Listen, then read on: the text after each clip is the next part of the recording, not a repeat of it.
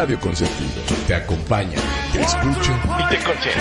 Como a ti te Vos son, somos Radio Consentido.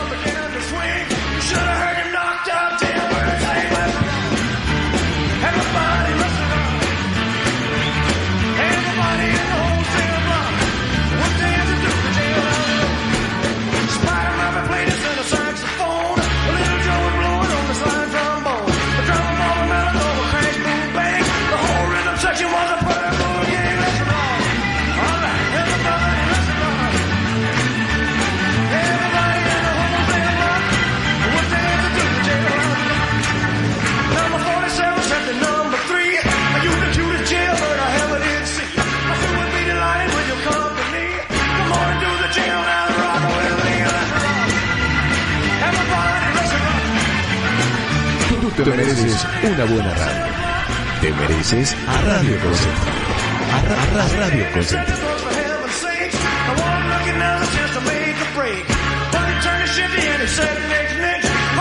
y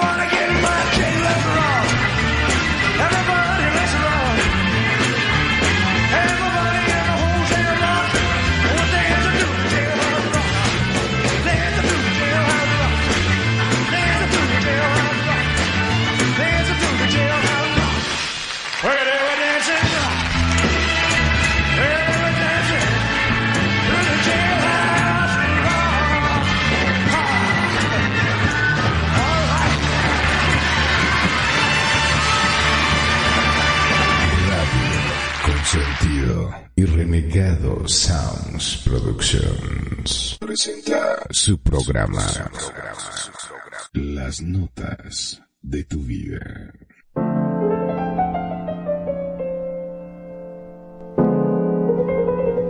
Estas son las notas de tu vida con Perfidia, Magnum, Kenia y Renegado. En Radio Consentido, bienvenidos.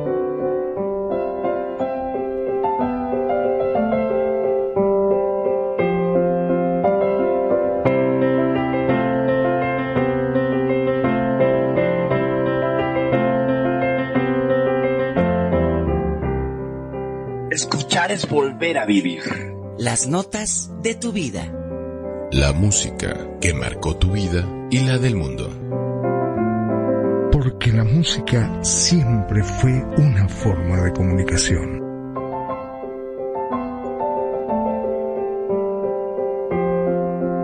Buenos días, buenas tardes, buenas noches, a la hora que sea que nos escuches. Radio Consentido les da la más cordial bienvenida. Las notas de tu vida en su capítulo 14. Presenta.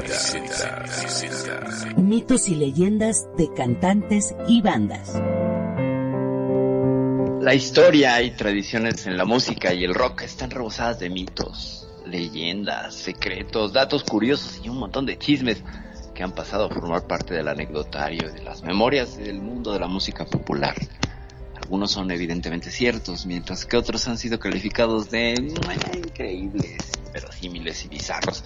A continuación, a continuación les presentamos la segunda parte de los mitos y datos curiosos más famosos en la historia de la música, historias sorprendentes que vamos a escuchar esta tarde aquí en Radio Consentido. Gente, bienvenida, sean bienvenidas a esta emisión número 2, el capítulo 14 de las notas de tu vida.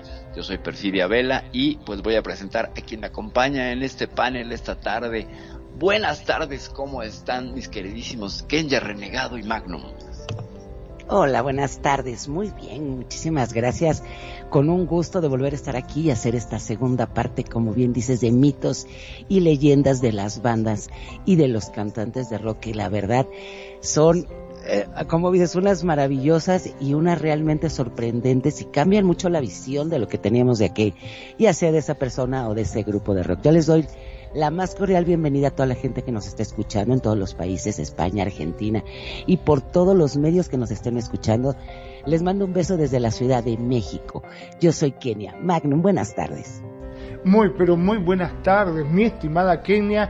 Como siempre, un gusto, un placer enorme poder estar nuevamente en un programa, sobre todo en este programa de los sábados que ya tiene su club de fans, sí, porque son muchos los comentarios que nos llegan a la radio y que les gusta escuchar y esa, mm, ese feedback que tenemos con la gente en la cual contamos esos secretos, esas cosas místicas que hay detrás de las bandas, porque si hay algo que nos gusta a la gente, por sobre todo, es chusmear. ¿No es así, renegado? Pero por supuesto, mi querido Magnum, y bueno, este que les habla, viste calce, su amigo Sergio Renegado. Espero que estén pasando un excelente fin de semana, este sabedito que aquí al menos en México está bastante caluroso, rico y delicioso. Y bueno, en esto que son las notas de tu vida, con mitos, mitos y leyendas de bandas y grupos de de, música, ¿no? Que a final de cuentas vamos a estarles contando en este transcurso de estas dos horas, que lo hacemos con muchísimo gusto por y para ustedes. Y claro que sí, saludos a todas las personas que nos están prestando sus oídos, su corazón y su mente para este cuarteto de locos, irreverentes y a veces simpáticos. Así que bueno, ¿qué parece si entramos en tema, mi querida Perfi? Pues vamos a darle vamos a darle que es mole de mitos y chismes y historias y cosas inventadas. ¿Con qué vamos a arrancar el día de hoy? Cuéntanos. Pues definitivamente yo creo que vamos a, vamos iniciar con un tema que eh, nos puso aquí en, la mesa, ¿verdad? El buen Magnum, yo creo que... y esto ya tiene una discusión ahorita yo con Magnum, ¿no? Porque yo le digo, Carlito Gardel es uruguayo, ¿viste? Y él dice que no, pero bueno, vamos a ver mitos y realidades de Carlitos Gardel. A mí me encanta, la verdad, cómo cantaba este señor. Digo, desde 1934 ya era famoso. Y, y bueno, pero Magnum, ¿qué nos puedes decir al respecto? Hay muchas cosas que se pueden decir del famoso Carlitos Gardel. Claro, hay muchos de nuestros oyentes que son jóvenes que dicen tango Gardel mm, no me suena mucho, pese a que ha sido un cantante que ha sido popularizado a nivel mundial. Hay muchos de los jóvenes que todavía no lo conocen y se preguntan, ¿quién es Carlos Gardel? Bueno, Carlos Gardel fue un cantante, compositor, y actor de cine nacionalizado argentino en 1923. Es el más conocido representante del género. En la historia del tango, iniciador y máximo exponente del tango canciones, fue uno de los intérpretes más importantes de la música popular mundial en la primera mitad del siglo XX. Claro, por la calidad de su voz, por la cantidad de discos vendidos como cantante y como compositor por sus numerosas películas relacionadas con el tango y por su repercusión mundial. Ahora sí, acá viene el debate. No hay unanimidad sobre el lugar y sobre todo hasta la fecha de su nacimiento. Vos fíjate que vos entras a Wikipedia, entras a donde entras, encontrás este, hasta número de documento, fecha, lugar, hora, todo de nacimiento de todo el mundo, menos de Carlos Gardel. Una cosa de loco. La hipótesis uruguayista, que es la que sostiene mi estimado renegado, sostiene que nació en Tacuarembó el 11 de diciembre y hasta vos fijaste, hasta el año. Se cree que entre 1883 y 1887. Eso es lo que creen los uruguayos. También está la hipótesis francesa, en la cual sostiene que nació en Toulouse, Francia, el 11 de diciembre de 1890. Eso sí, hay unanimidad en el hecho de que vivió desde su infancia en Buenos Aires y se nacionalizó argentino en el año 1923. Y a partir de ahí ya dijimos, Carlitos es nuestro, es de los grandes. Y vos fíjate, a nosotros lo llamábamos coloquialmente Carlitos. Así eran los sinónimos que nosotros le poníamos, ¿no? Seudónimos. Le decíamos el zorzal criollo, el morocho del abasto, el mago, el rey del tango, También lo llamábamos el mudo porque cada vez canta mejor. Y por supuesto, en el lunfardo le decíamos el troesma. Imagínate vos, ¿no? La persona y la imagen de Gardel ha sido objeto de idolatría popular, especialmente en Argentina y en Uruguay, colocándolo en un lugar de mito y símbolo cultural que mantiene aún su vigencia. Tengo mucho más para contarle, pero ¿qué les parece si vamos a escuchar un tema de él y a la vuelta le sigo contando más del Troesma? Venga. Me parece perfecto. Entonces vámonos, vamos al tema. Carlito Gardel, ¿viste? Y bueno, vamos con Carlos Gardel en esto que es Las Dotes de tu Vida en Radio Consentido.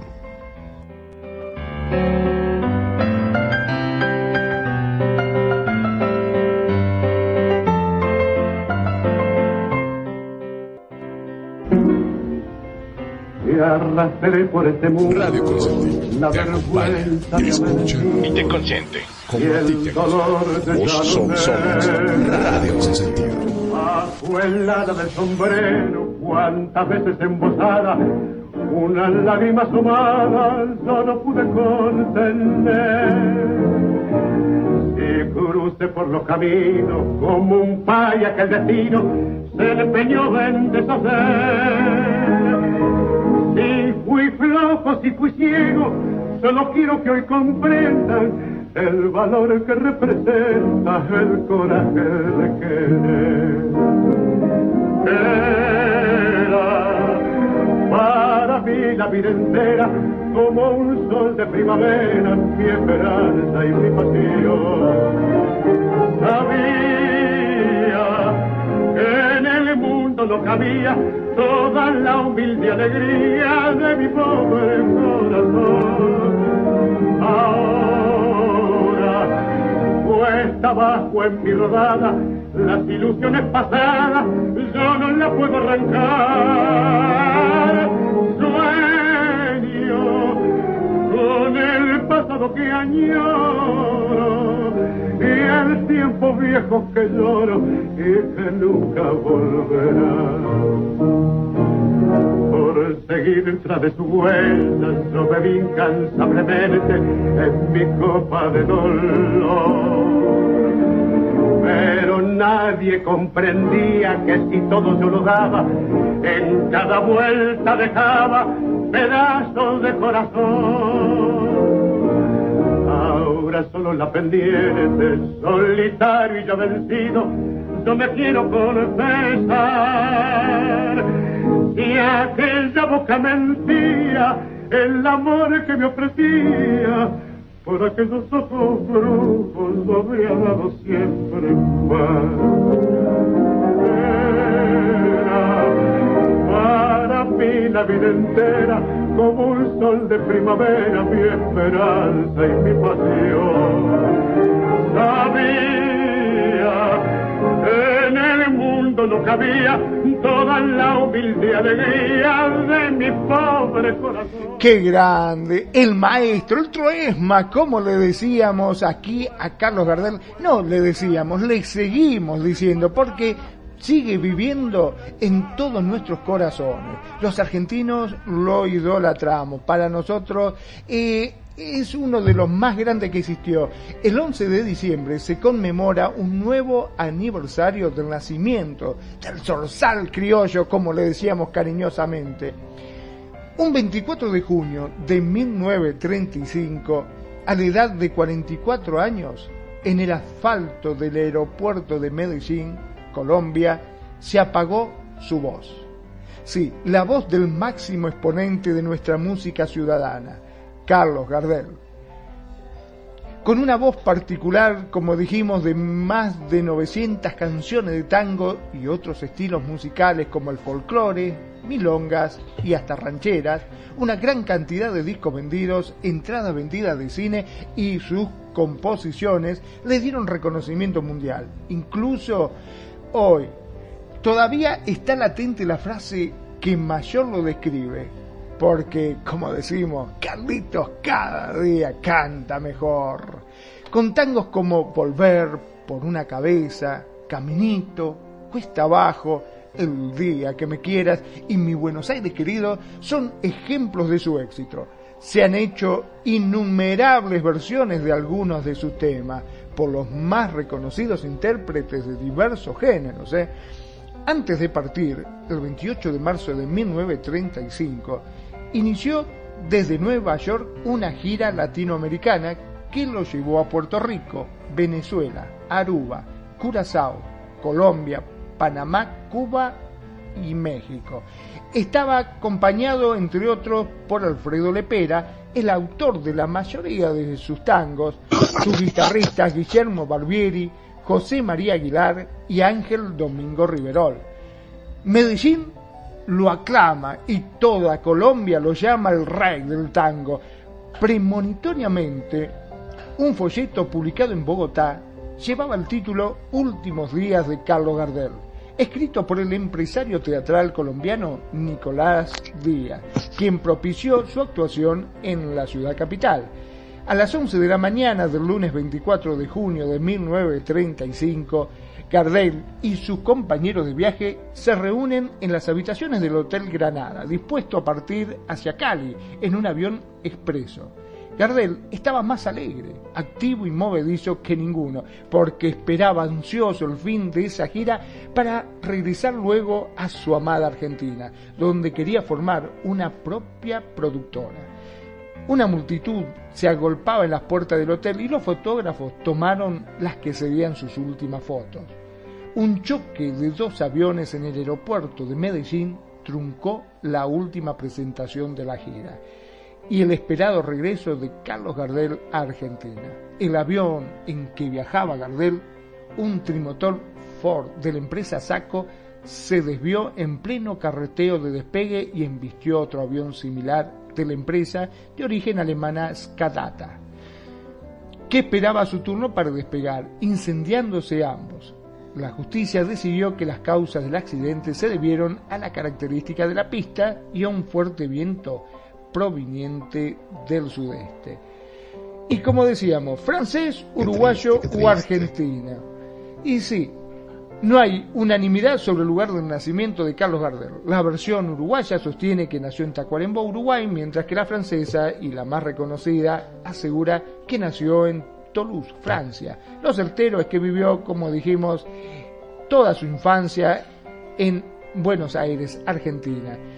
Y en 1923 se nacionalizó argentino. Su verdadero apellido era galés y él lo convirtió en Gardel. Por ahí, viste, si vos ves Gardés, suena francés, ¿no? Puede ser que haya sido más francés. Puede ser. Igual. Puede ser, ajá. Eh, no sé, um, acá este, mi estimado René insiste de que era uruguayo. Mm, hay Es algo raro, uruguayo. ¿eh? Es uruguayo. Además, una de las cosas, hay que aclararle también a nuestro público el por qué, digo, la verdad es que desconozco, bueno, yo quiero pensar que eh, la verdadera, el mito y leyenda respecto a Carlito Gardel es porque, eh, vamos, lo que yo sé de Carlos Gardel es de que el mito y la leyenda es exactamente que no se sabe cuándo ni dónde nació. Y aparte hay otro mito leyenda que no sé ustedes si, lo sepan, pero uno de los artistas más grandes, eh, él tenía casualmente oído absoluto también. Para nuestros radioescuchas que no sepan qué es un, ra- un oído absoluto, son esas personas que nada más con escuchar una nota diferencian completamente entre en do, re, mi, fa, sol, la, si, si es sostenido, si es bemol y todo ese tipo de cuestiones. Entonces, este señor era capaz, se los platico así, era capaz de grabar un disco en una sola toma. Es decir, entraba en la mañana o en la noche y al otro día tenía su disco listo de primera ton, de primera toma. Y bueno, ese es otro mito y leyenda, ¿no? De, de lo grande que fue Carlos Gardel, que evidentemente ninguno de nosotros pues, lo, lo, pudimos ver en persona. Yo, faltaban años para que yo existiera, pero más o menos. Kenya, ¿qué nos puedes compartir al respecto? Y sí, como bien dices, yo creo que era tan grande que, como bien nos estaba contando ahorita Magnum, el día que él muere y que, que es el choque de los aviones, se decía también mucho en las charlas de bares y, y en la gente en- de un sector muy amplio, que entre los pilotos de los aviones que habían chocado había una rivalidad, supuestamente se contaba como mito popular, el quien, el que el que entre ellos se habían peleado, el quién llevar a, a Gardel en ese, en ese vuelo. O sea, imagínense el tamaño de, de artista y de voz que hasta en su muerte empezó a ver este mitos de, de, que habían chocado por eso, otros estaban diciendo también que se habían peleado, que había habido una disputa este en el avión, en fin, yo creo que siempre detrás de un gran artista siempre hay gran un gran mito y grandes leyendas, ¿no? sobre su vida y sobre su muerte. ¿Que había habido una qué? Una pelea. Ah, eso es diferente. Disputa, disputa, pelea, altercado. Así se hacen okay. los chismes. O sea, así Pero se hacen los chismes. Una qué, diga, vamos. O sea, Magnus, no sé qué me puedas decir. No sé. Ay, ay, ay, ay, ay. Sí, sí, sí. Hubo mucho. Se chocaron, pues sí, se pelearon por ella, ¿no? Dije, no. qué malo. No, no, no, no.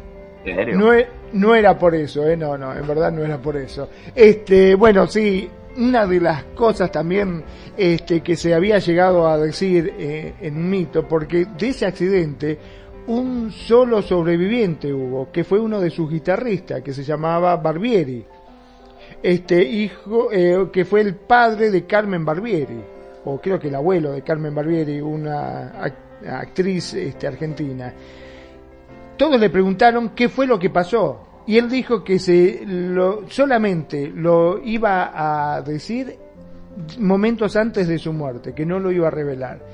Y según dicen las malas lenguas, según dicen las malas lenguas, que lo que sucedió, porque viste, en esa época era época de guapo, era época de que si donde vos decías algo, pelaban el que tenía un cuchillo, sacaba el cuchillo y se arreglaba a cuchillazo o a tiro. Era así. Y según lo que dicen las malas lenguas, fue de que Gardel en ese avión había discutido con unos de los guitarristas. Sí, eh, habían discutido, se enojaron y Gardel sacó un arma y le tiró un tiro. El otro se agachó y el tiro justo le pegó en la nuca al, al que manejaba el avión, al piloto. Y eso hizo que perdiera el control y el avión se estrellara. Eso fue lo que dijeron, pero insisto, eso fue un mito. Todavía este, hay que ver si fue o no fue cierto, ¿no? Fíjate vos, este, las cosas que se dicen detrás de, cada cosa que pasa. ¿Ustedes qué piensan? Pues finalmente si fue bronca o no, yo creo que pues un accidente de tránsito, ¿no? De, no, no un accidente de avión, o sea, estaban en tierra, ¿cierto?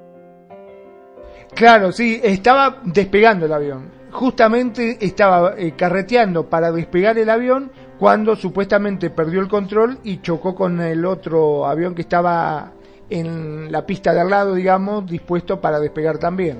Viste cómo son que de Torre le habían dado la prioridad para que ellos despegaran, mientras el otro estaba esperando su turno para poder despegar. Bueno, este, cuando entró a, a carretear el avión, es como que perdió el, el control, se desvió y lo chocó al otro que estaba parado. Y automáticamente se incendiaron los dos, ¿no? Este, ya te digo, hubo un solo sobreviviente que fue este Barbieri, y en la cual, este, antes de morir, dejó una carta, y en esa carta decía lo que había sucedido, y que fue eso, que fue una discusión entre el, uno de sus guitarristas con Carlos Gardel, y que supuestamente Carlos Gardel sacó un arma y le tiró un tiro con la desgracia que el otro se agachó y le pegó el tiro en la nuca al piloto que perdió el control del avión y se estrelló con el otro. Pero bueno, queda todo en, en esas historias, esos mitos, esas leyendas urbanas. Claro, claro, no. Wow.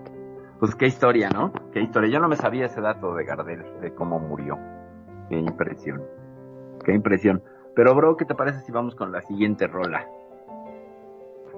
Me parece muy bien, pero ¿qué te parece si das un pequeño pellizco de, de los señores de Led Zeppelin, Jimmy Page y Robert Plant? Yo soy una enciclopedia de estos señores. No sé si quieres dar ahí una pequeñita intro para hacer que nuestro público escuche qué vamos a hablar.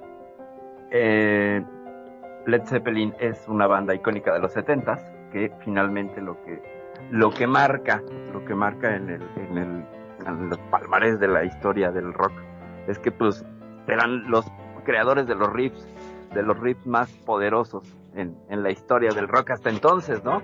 Entonces Jimmy Page, que es un grandísimo eh, eh, guitarrista, pues lo que hace es, es, es aportar a, a, la historia del rock estas, estas eh, juegos con, con, las, con las cuerdas que son los riffs. Y entonces, pues bueno, se les acusa después de muchas cosas porque hubo un, una ola de poner los discos al revés y encontrarle mensajes satánicos. Esta rola es Black Dog, es un clásico. No sé si tiene mensajes satánicos, pero pues si ustedes tienen el ocio de correrlo al revés, pues podrían encontrar algunos mensajes y después regresamos pues ya con, con una semblanza y una reseña del por qué, del por qué empezó a pasar todo este asunto de poner los discos al revés. ¿Cómo ves, bro? Me parece súper excelente. Y bueno, vámonos en esto que son las notas de tu vida en Radio Consentido. Y vámonos con, como ya lo dijo mi hermana, vámonos con los papás de los pollitos, Led Zeppelin. Y se llama Black Dog. Hey, hey, said the way you move, make you sweat, make you.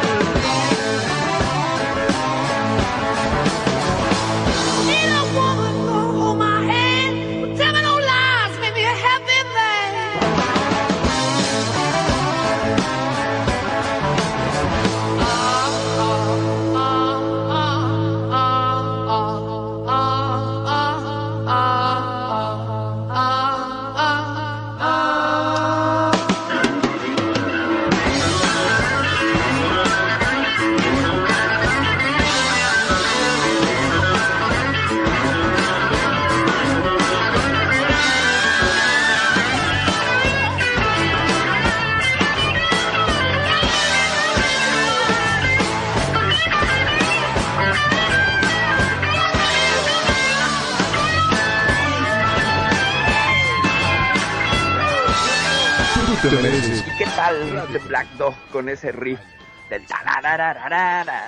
No sabes, es para matear. Es increíble, me encanta. Me encanta.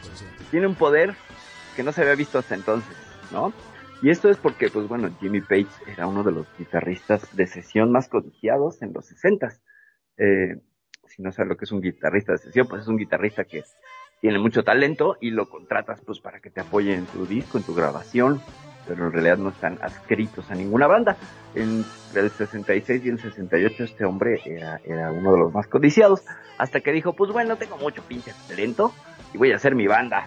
Y entonces hizo su banda, su banda que le puso Led Zeppelin, no Led, no Led Zeppelin como por acá me pusieron. Entonces, pues este hombre eh, es uno de los guitarristas más influyentes en la historia del rock, Jimmy Page. Y pues bueno, eh, tiene un palmarés enorme, si quieren ahondamos en él, si no, mejor vamos directamente al grano, que es que por allá también de los 60 surge un mito a partir de una tesis de un hombre que escribe que Paul McCartney estaba muerto y que había sido sustituido por un clon, ¿no? Por un doble, que había muerto en un accidente de tránsito y entonces, pues bueno, como la banda era súper famosa, no podían perderse la oportunidad de continuar y pusieron a alguien que se parecía mucho y la gente pues cayó engañada, según.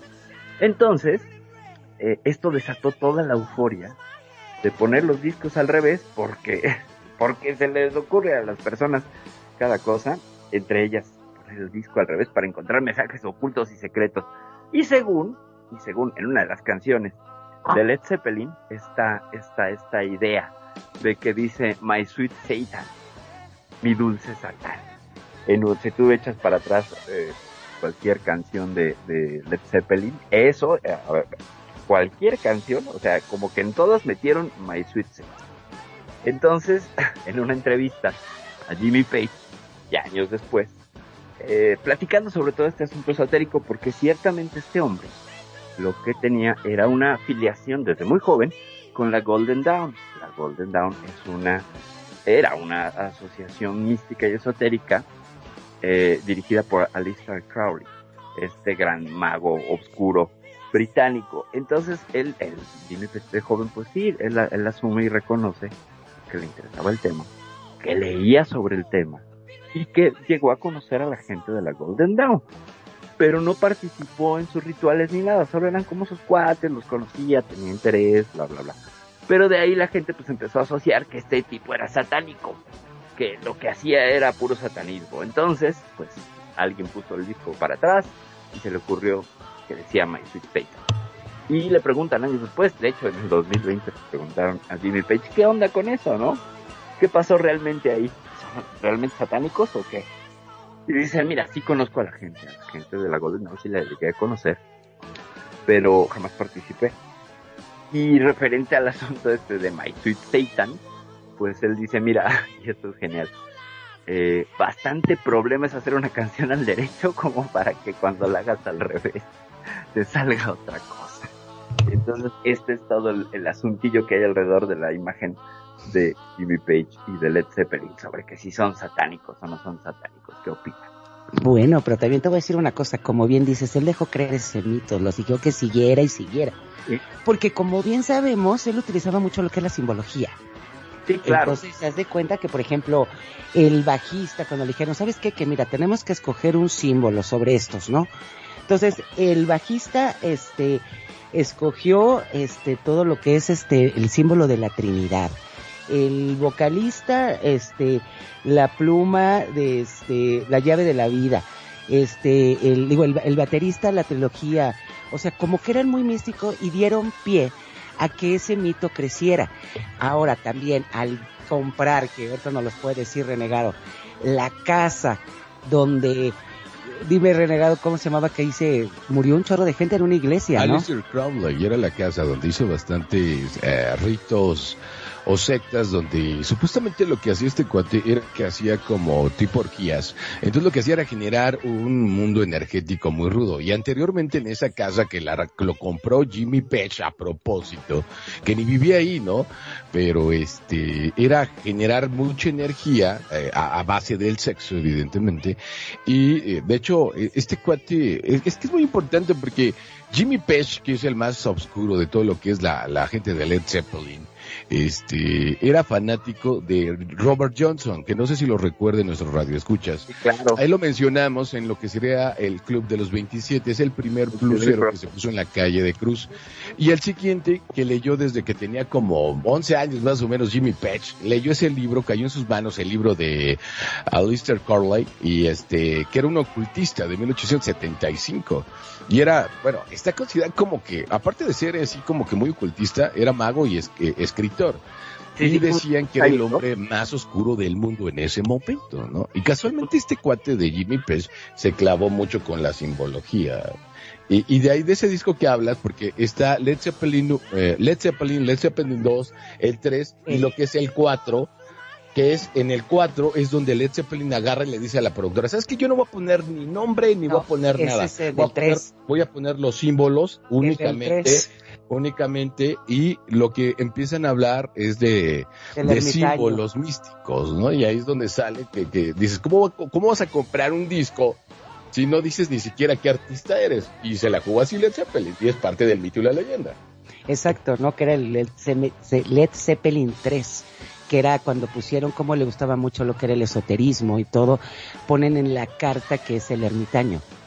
Y el ermitaño, pues es una persona que es, que piensa, que es muy esotérico, muy, entonces, realmente yo siento que, como bien dicen, Page dejó que crecer ese mito y aparte todavía de vivir en la casa donde vivía, eh, muchos, la gente que se quedaba a cuidar le decían que pasaban cosas muy raras. Y aparte, él lo que hizo fue editar el libro de Goetia, que era el libro para conjuros. Entonces, como que él dijo, pues, si eso nos da de comer, lo podemos capita- capitalizar, bienvenidos. De hecho, de ese, de ese disco de la simbología, el de Jimmy Page dice soso, parece que dice letras es soso, pero en realidad lo que es, eh, eso, eh, o sea, dice que lo inventó, aunque no es cierto. Ese símbolo está relacionado con lo que sería exactamente Saturno. ni más ni más ni menos que Saturno, que a final de Saturno está relacionado con el símbolo de, con el signo de Capricornio, donde Capricornio es una cabra y que está relacionado con Satán. Y él Con el dice, ah, perdón. Con el Baphomet. Ujú. Entonces, lo que, lo, lo que está comentando es, eh, lo, bueno, lo que estaba comentando es que, pues sí, dejó fluir mucho y como por ahí comentó, comentaron ustedes, dices, bueno, pues si de esto vivo, pues cuál es el problema, ¿no? O sea, no, no hay bronca. Que, eh, publicidad mala, que hablen, pero que hablen de ti, ¿no? Que finalmente es publicidad. Es un viejo truco. Es un muy viejo truco que manejaron muy bien, la verdad.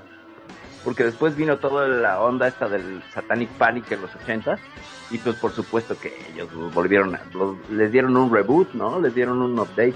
Cuando ya no tenían disco, pues volvieron a estar en la boca de todos porque ay, son los iniciadores de todo este asunto y bla bla bla. Les salió muy bien la jugada, pienso yo, no sé ustedes qué opinan. Magnum, ¿qué, opinas al respecto, amigo? Jim Page no es un secreto de que este siempre fue un gran interesado por el ocultismo, ¿no?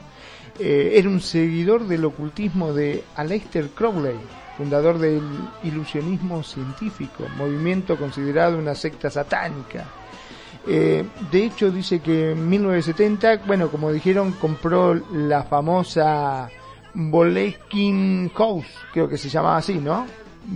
Boles- Bole- Boleskin Así es, House. Bola- eh, y que es la que le decían que Crowley realizó este rituales y orgías. También dice que al mito contribuyeron este, las runas que aparecen en el disco de Led Zeppelin en el cuarto. Dice, sus componentes nunca han revelado realmente qué significaban sus símbolos. Se sabe que algunos son símbolos celtas, como el de Bonham y el de John Paul Jones pero nada se sabe del significado del extraño símbolo que representa a Jim Page, y el guitarrista nunca ha revelado su significado. Claro, como dice, porque en una entrevista que le hicieron de hecho a Jimmy Page, dice, bastante complejo es hacer eh, eh, el disco como para estar pensando cómo cuadrar o hacer cuadraturas para que al revés escuche cosas de Satán, dice, pero bueno, ya sabes que aquí se inventan cosas y es parte del mito y la leyenda, no sé, mi querida Kenya. Claro, y como bien decías, si eso capitaliza, pues qué mejor, ¿no? Y como él nunca lo negó, eso fue creciendo, creciendo y creciendo. Comprar la casa, yo también que fue totalmente mercadotecnia y hasta la fecha no lo, no lo, des, lo no niega, entonces pues se les, se les liga mucho con lo que es el satanismo, ¿no? Y ese es el gran mito de esta gran banda de Led Zeppelin.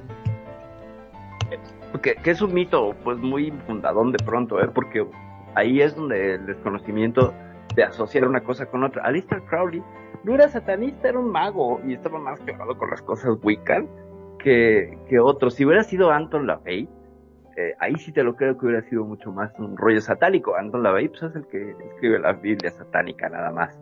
Pero ahí sí decididamente, pero con él no tuvo ningún nexo, ¿no? Es muy curioso cómo asociamos de pronto, o cómo la, el imaginario popular asocia y entonces ya los imagina haciendo ritos de asesinatos de bebés y cosas así. En realidad, pues Alistair Crowley es una figura muy interesante.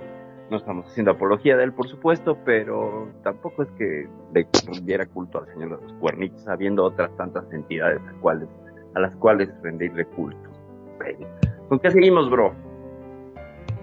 Bueno, pues seguimos con alguien que a mí me tiene sorprendido. Digo, la verdad es que como tal no es cantante ni pertenece a una banda, pero pues quien ya lo sacó y la verdad que qué buen aporte. Y que ella, si nos puedes platicar al respecto antes de poner el tema. Yo les que les voy a hacer una pregunta aquí a todas las personas que nos están escuchando. ¿Qué es lo primero que piensan si yo les digo Yoko Ono? No sé, Magnum Perfi, renegado. ¿Qué piensan de Yoko Ono? Lo primero Bueno, que se les eh, venga a la mente. Eh, que era la mujer de John Lennon.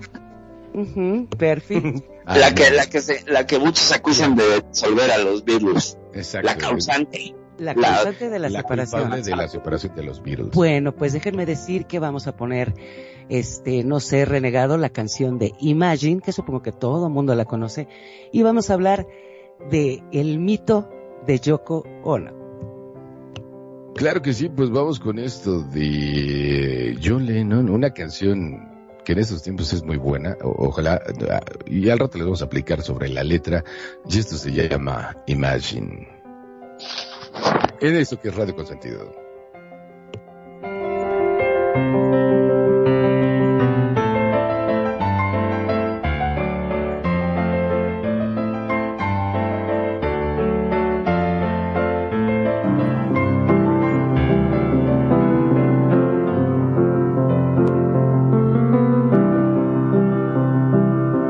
Radio Consentido te acompaña, te escucha y te consiente como a ti te gusta. Vos somos, somos Radio Consentido.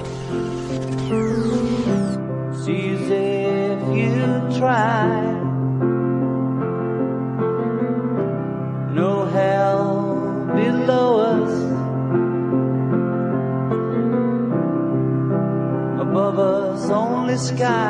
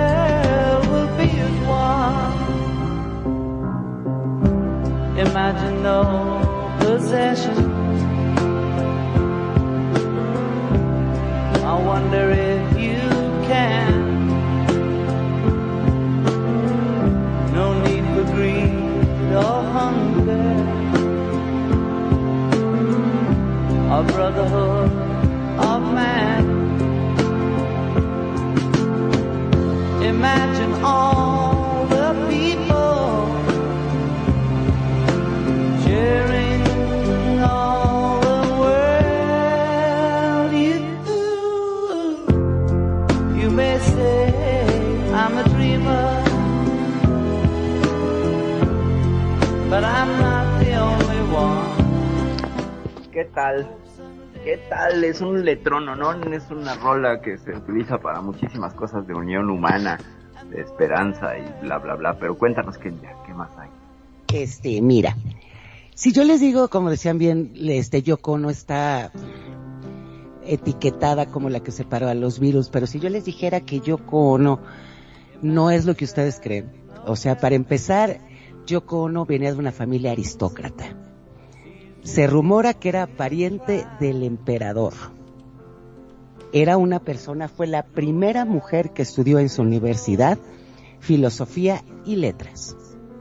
Ella con esta canción de Imagine, hay un documental muy bonito donde ella este, relata que cuando es la Segunda Guerra Mundial, su hermano tenía mucha hambre. Entonces le decía, tú imagina qué es lo que quieres comer. No, pues que quiero comer tal. Pues sabes qué, que te lo voy a dar. Y así. Entonces, desgraciadamente, el, toda la gente, el status quo, todo mundo cree que ella fue la que separó a los virus. Y no es cierto. Cuando ella tuvo mucho que ver en el cambio que tuvo realmente John Lennon. Si ustedes se, se ponen a escuchar o a ver, hay una diferencia entre antes de Yoko y después de Yoko. Ella era la que impulsó a ese cambio, obviamente, este, Imagine, se sabe que el 80% fue idea de Yoko Ono. Y obviamente John Lennon nunca lo dijo. Entonces, ¿qué pasaba en ese momento? Imagínense, hace 50 años, que era una mujer que era muy revolucionaria, una mujer asiática y que desgraciadamente no cumplía con los cánones de belleza establecidos.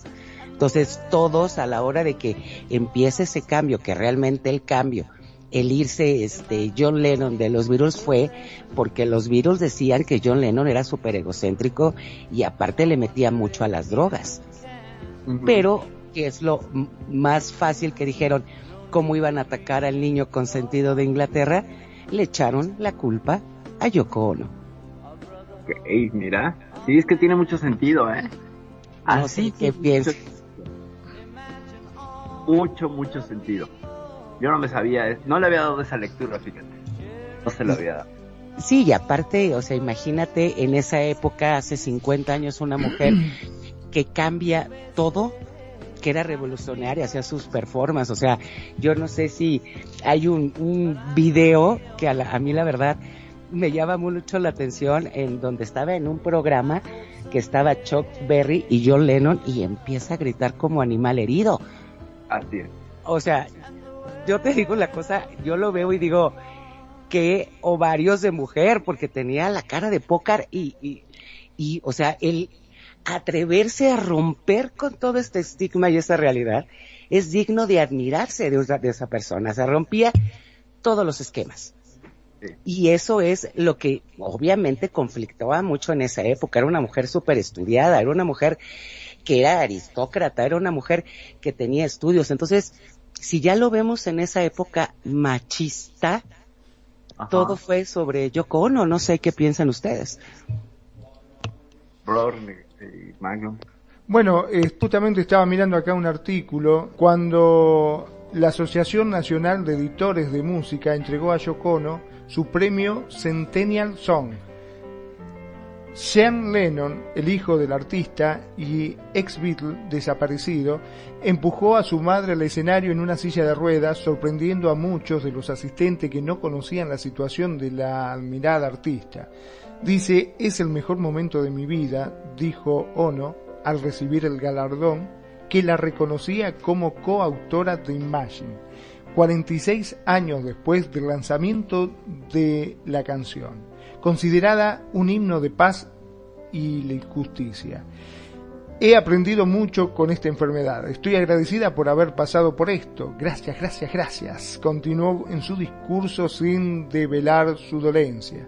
La enfermedad que mantiene postrada a la que siempre se le ha culpado de ser la responsable de la ruptura de los Beatles sigue siendo un misterio. Pero ha llevado a Yoko Ono, de 87 años, a mantener una vida limitada de la que requiere atención las 24 horas del día debido a su reducida movilidad. Después de esta última aparición pública en el 2017, son pocas las fotos que retratan a la viuda de Lennon, incluyendo una marcha de mujeres en Columbus Circle el año pasado y una conmemoración de John Lennon en Liverpool en mayo del 2018. Según apuntan algunas fuentes cercanas al artista y viuda de John Lennon, Ono, de 87 años, apenas sale de su extenso apartamento situado en el mítico edificio Dakota de Nueva York.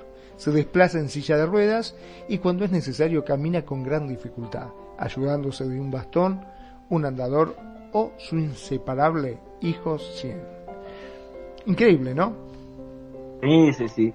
Hay, hay que mencionar algo, ¿eh? Eh, Yo conozco muchas cosas que, que ha hecho y aportado. Eh, pretende ser artista plástica y, y esta cuestión de los performances, pues bueno, en mi opinión, sí deja mucho que desear. Sí, no, no, no, no, no, para nada. Hay, hay otro video en, en el Museo de Nueva York donde se pone a gritar como una cabra loca, sin ningún sentido. Y bueno, ya que le has estudiado, le has leído un poquillo a lo que es el arte del performance, pues en realidad es muy básico lo que hace ella, independientemente de todo lo demás. O sea, hay, hay como muchas facetas. Es una mujer multifacética.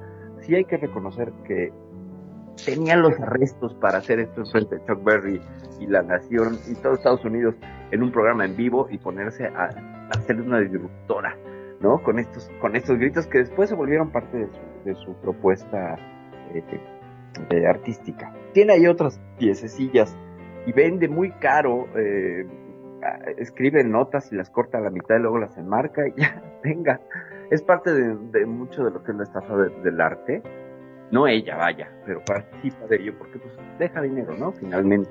No, y como dice su arte conceptual, pues a mí realmente no, pero la verdad el ingenio de, de, de que vende, ¿no? Y que se dice que también iba a ser este, voy, voy aquí a poner este, voy a hacer aquí mi, mi, mi, ¿cómo se llama? Un concepto, ¿no? Y ya había vendido todo y le decían, oye, pero ¿qué estás vendiendo? ¿Qué es Ajá. lo que estás poniendo? No, no, no, mira, cada persona que venga en la mente ya sabe lo que va a hacer. O sea, dime, o sea, rompe con todo, o sea, es arte conceptual, pero la verdad, no sé, a ver, este, no sé qué nos puedas decir, renegado, sobre Yoko Ono, que, del gran mito que había separado a los Beatles. Relegado. Pues no mucho, la verdad. O sea, a mí no me cae bien y no me gusta su arte. Y simplemente, pues, digo, es una mujer muy inteligente, definitivamente. Y, y ya, nada más. O sea, tú, Ken, ya. Pues no sé, Magnum, ¿qué opines? Yo ya dije bastante, no sé, Magnum, ¿tú qué, qué opinas? No, no hay mucho que se pueda decir, este, simplemente lo que se estuvo diciendo, ¿no? A lo largo de, de, esta nota, este, ya sabemos que es un- un- una mujer muy controversial, este, ha sido, pero bueno, definitivamente ahora como que está guardada, no nos olvidemos que ya tiene 87 años, ¿no? Y está en un estado delicado de salud. Sí, eso, eso no está padre. Ciertamente. Sí, sí, sí. Pero bueno, ya nada más como para cerrar. Eh, yo no soy muy fan de los Beatles, así que cuando me dijeron, ay, es que esa mujer se encargó de que se separaran, pues, me dio realmente igual. no, no, ni fu ni fa, pero lo que sí hay que reconocer es que sí, ciertamente, sí es la coautora de esa letra tan maravillosa, porque es la mejor canción de John Lennon, hay que reconocerlo. Bueno, esta la de Woman también es una bomba, y también y se la escribe a ella, ¿eh? Y es una oda al amor preciosa, la de Woman, no sé si lo ubican. Este sí es una canción preciosa y sí, pues hay que darle su crédito, ¿no? Y como bien dices, o sea, eh, ella ni siquiera hizo que se separaran, fue por otras razones, pero pues obviamente ese mito y siempre ya, ya está una etiqueta, ¿no? De, este, claro, es una Yoko Ono, ¿no? O sea, ya en El la voz amante. pop, ¿no? Entonces, Es el, es el amante o la amante en un matrimonio fallido. Exacto, es la Yoko Ono. Entonces, ese es el gran mito que ella no tuvo nada que ver. Simplemente era la época en la que ella vivió que había sido muy difícil y, y pues le echaron toda la culpa, ¿no? Para no atacar a, a, a John Lennon, que pues, se les olvida que él tenía libre albedrío, ¿verdad? Entonces, ese es el gran mito y, y yo creo que no sé, ahorita vamos a hacer un hashtag todos somos Yoko para defenderla de que no separó a los Beatles, pero yo creo que ese es un gran mito que Yoko ha pasado de generación, Yoko es inocente, de generación en generación, tenga la edad que tengas, Yoko no representa la separación de los Beatles. No sé qué más, con qué más vamos, renegado. Pues bueno, pues vamos con algo, con una petición que tenemos por ahí de los señores de Kiss, eh, Gene Simmons, Perfi, no sé si nos quieres compartir algo al respecto. Pues es que esta canción, esta canción, y yo iba a hablar de Kiss con otra canción, fíjate, y, coincidentemente mi, gran amigo y nuestro, nuestro fan siempre está presente compartiendo y, apoyando y todo, Alejandro Guerrero, un abrazo, un abrazo, queridísimo amigo. Eh, gracias por el aporte. Es que hay tantos mitos acerca de Kiss, tantos como el nombre, ¿no? Killers in the Service of Satan, por ejemplo, ¿no? Asesinos al servicio de Satán. Eh, desde el acrónimo del nombre y desde que las S, del nombre se recuerdan a las SS de los uniformes nazis, pues bueno, ya daremos más adelante. Esta canción es una, es un rolón porque pues finalmente se le atribuyen cosas también a esta canción. Vamos a escucharla. Es una verdadera, verdadera pieza que eh, se le atribuye a Gene Simmons, de vocalista de la lengua tan larga, que también hay un mito ahí al, al respecto, ya hablaremos, pero la canción es Radioactive. Vamos con ella. Perfecto, vamos con eso. Esto es Radio Consentido en las notas de tu vida.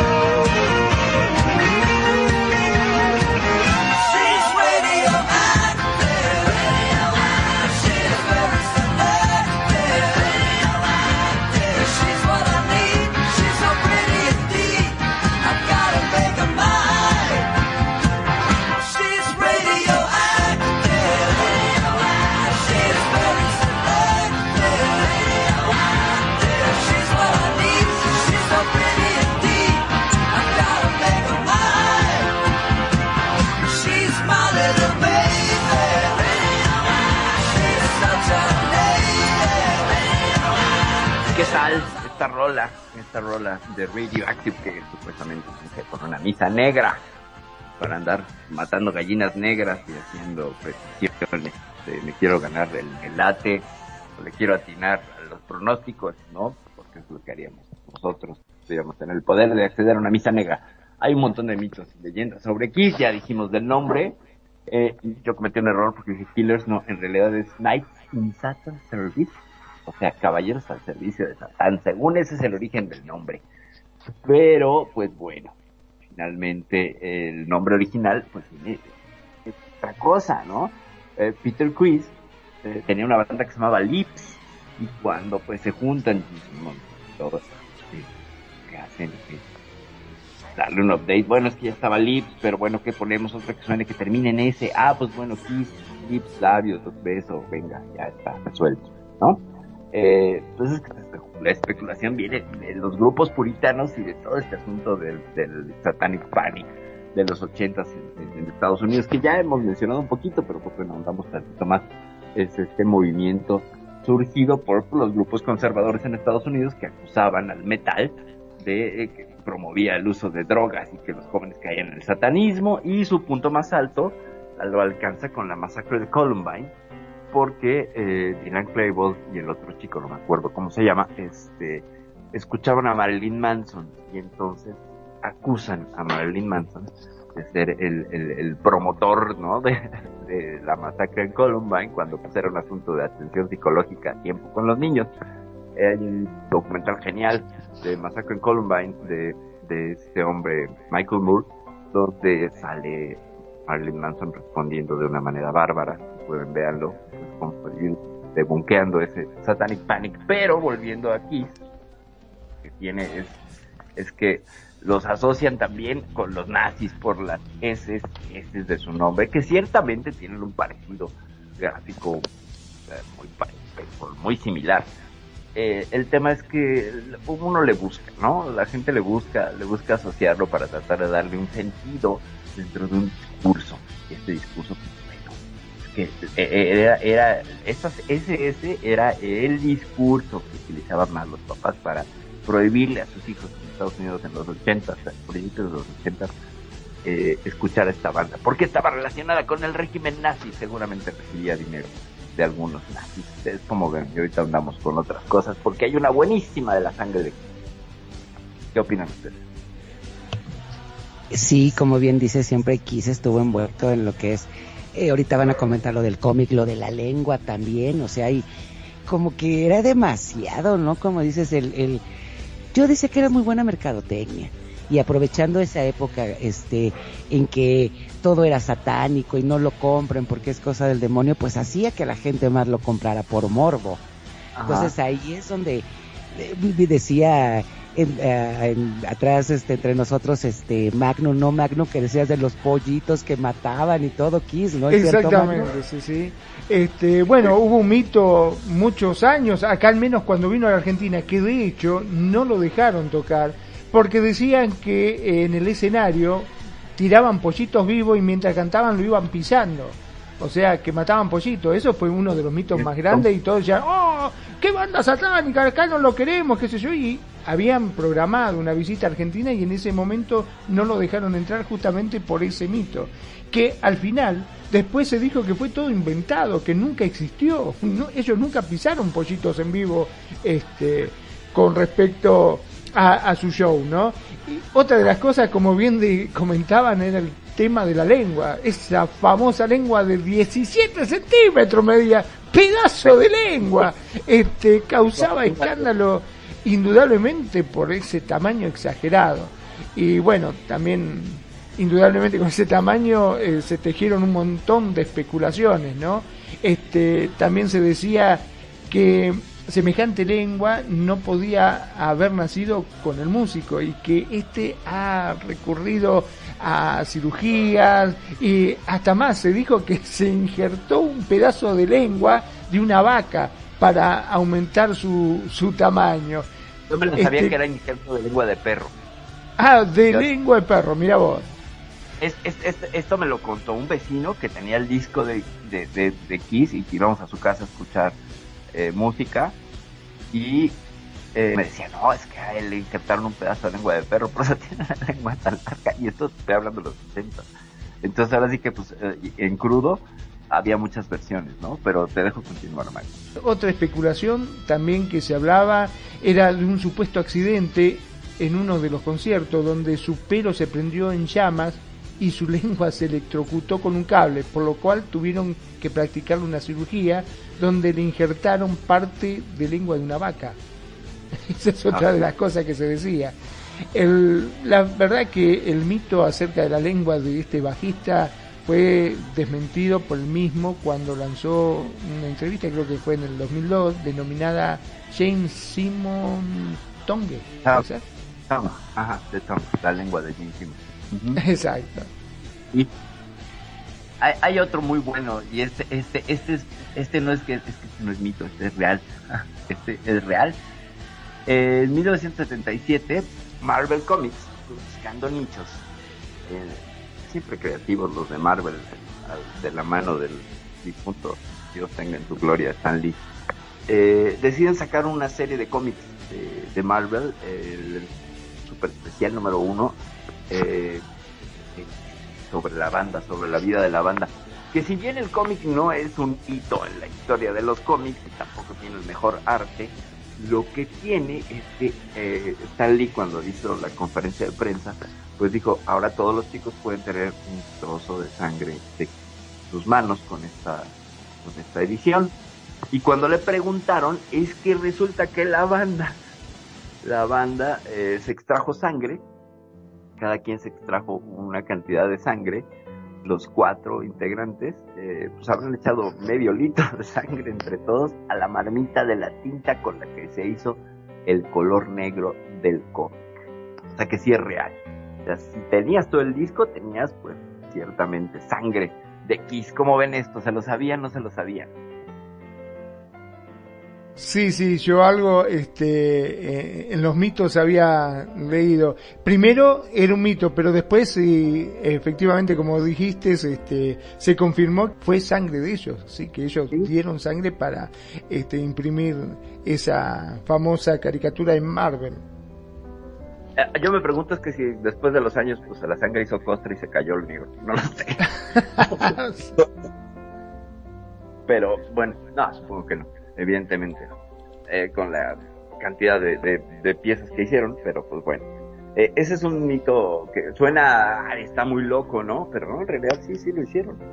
La estrategia de marketing lleva nuestra sangre. ¿Por qué es una cosa rompedora que hacen los grupos de rock? ¿Por qué no?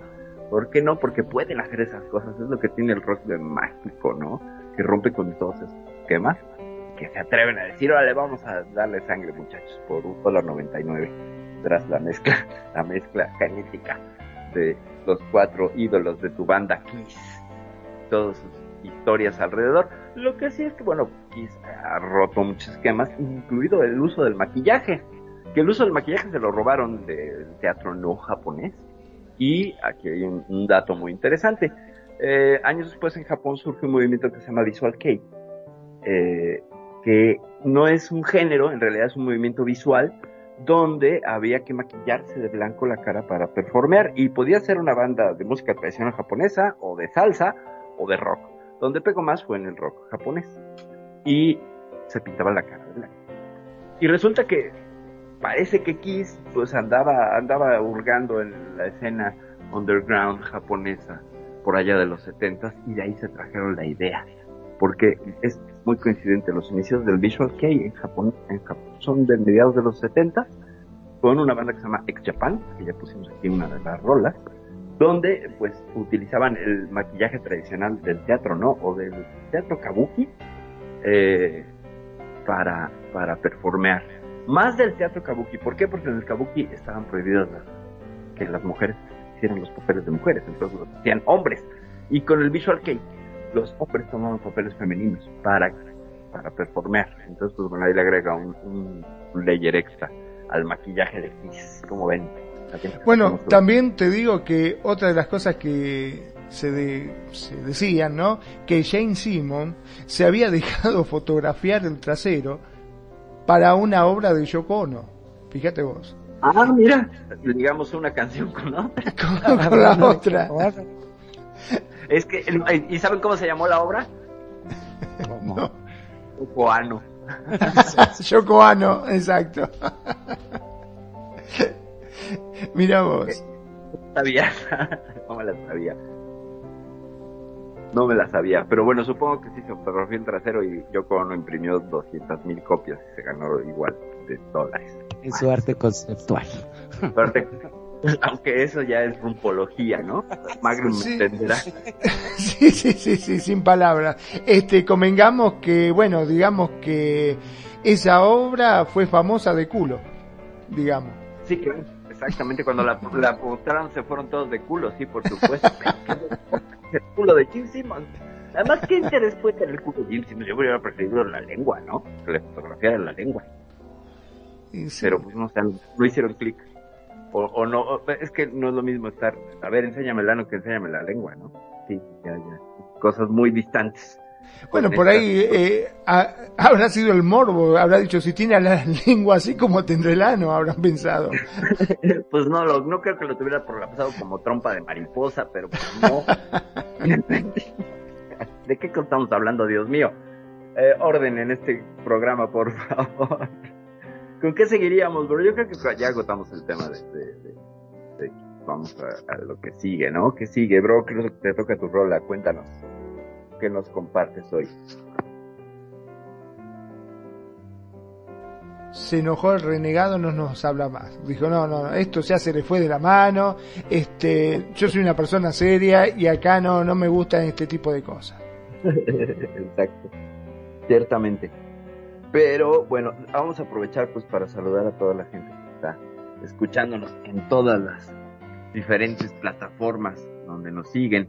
A la gente de Anchor FM, a la gente de TuneIn, a los de Evox, a la gente que nos escucha en España, en Estados Unidos y especialmente a quienes nos están escuchando en las redes sociales en Facebook. Vamos a mandarle un gran saludo y un gran abrazo a nuestro amigo que ya comentó que nos aportó tema para el asunto de, de Kiss y también pues para alguien que espero poder traer prontamente por acá, que es mi queridísima Vic Harden, Vic preciosa, hermosa.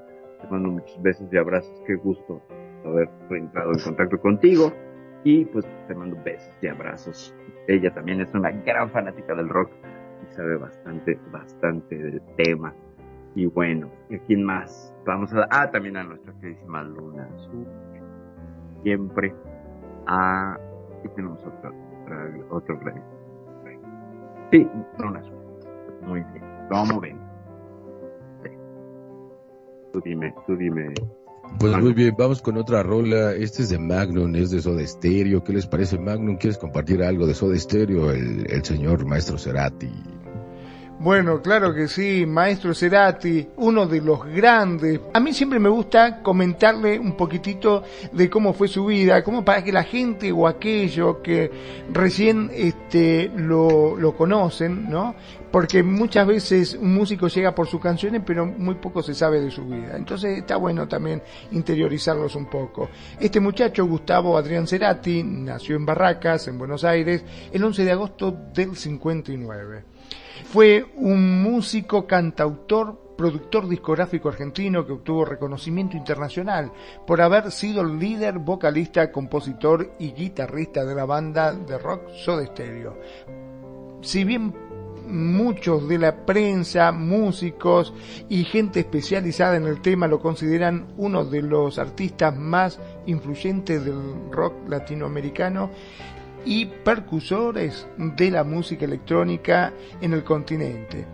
Digamos que este muchacho, Gustavo Cerati, se vio influenciado por bandas como The Beatles, The Police, este, integró diversas agrupaciones desde su adolescencia, ya en el 82 fundó la banda de rock Soda Stereo. Eh, fue su principal compositor y bueno, a partir de Signos, de 1986 fue su forma de hacer canciones. Comenzó a madurar y consolidó eh, lo que alcanzó a su comienzo en los años 90 como canción animal, en el que volvía a las raíces del rock argentino. Ya en el, para el año 70, paralelo a su carrera con el grupo, y en el 92 eh, publicó un dúo con Daniel Melero, en un álbum que se llamaba Colores Santos, considerado uno de los primeros en Sudamérica en incluir la música electrónica. Y ya para el año siguiente, su primer disco como solista, Amor Amarillo. Bueno, hay mucho, hay muchísimo para hablar de su carrera, fue uno de los grandes, reconocido como este, representantes del rock a nivel latino. ¿Qué te parece si escuchamos uno de sus temas y después a la vuelta te sigo contando un poquitito más de lo que fue el mito de Cerati? Venga.